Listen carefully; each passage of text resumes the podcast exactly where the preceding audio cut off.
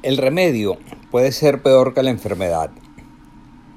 Ante la exponencial velocidad de contagio del COVID-19, un virus ante el cual el organismo humano carece de anticuerpos para defenderse, todos los gobiernos del mundo han adoptado severas políticas para contener la pandemia y salvar vidas. Las primeras medidas de contención han consistido en cierres de fronteras, aislamiento social e incluso cese de actividades. La paralización económica está afectando a un mundo globalizado donde todos los procesos productivos forman parte de una compleja urdimbre de interdependencias sobre las cuales reposa el bienestar y el progreso de las naciones. Las bolsas de valores han experimentado angustiosas pérdidas. Los gobiernos están desempolvando muchas de las viejas medidas de estímulo vía deficit spending de John Maynard Keynes, con las cuales se enfrentó la Gran Depresión de 1930 se trata de poner dinero en el bolsillo de los ciudadanos y proteger al aparato productivo. Esa es la esencia detrás del acuerdo entre republicanos y demócratas eh, para un paquete de estímulos de emergencia en los Estados Unidos por 2 trillones de dólares anglosajones. es el mayor paquete de estímulos aprobado en la historia. Eso sin duda reanimará a Wall Street. Lo mismo hacen Italia, Francia y España que ofrecen movilizar respectivamente 350 mil millones de euros, 300 mil millones de euros y 200 mil millones de euros para mantener el tejido productivo de sus economías. Igual está haciendo Alemania. El rigor fiscal es hoy un lujo que nadie se permite. Después habrá que pagarlo con un brote inflacionario. Pero después le tocará el turno a Milton Friedman.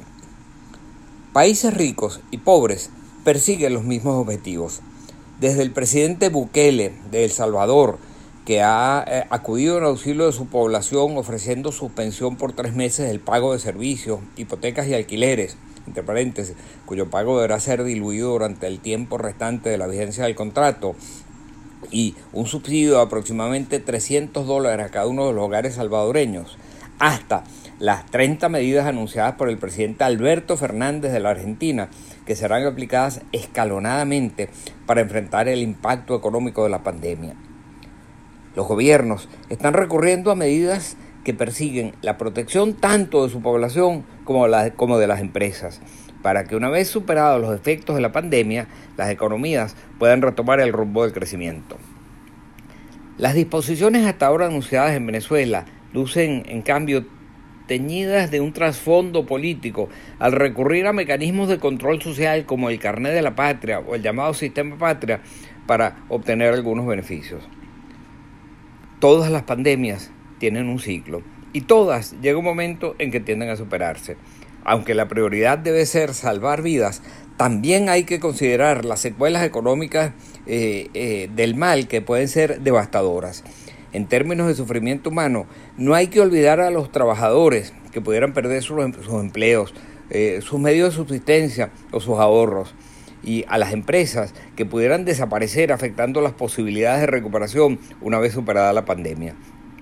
Quizás a ello se refería el presidente Trump cuando al referirse a las medidas que se están adoptando sugirió que hay que cuidar que el remedio no vaya a ser peor que la enfermedad. José Toro Hardy, editor adjunto de Analítica.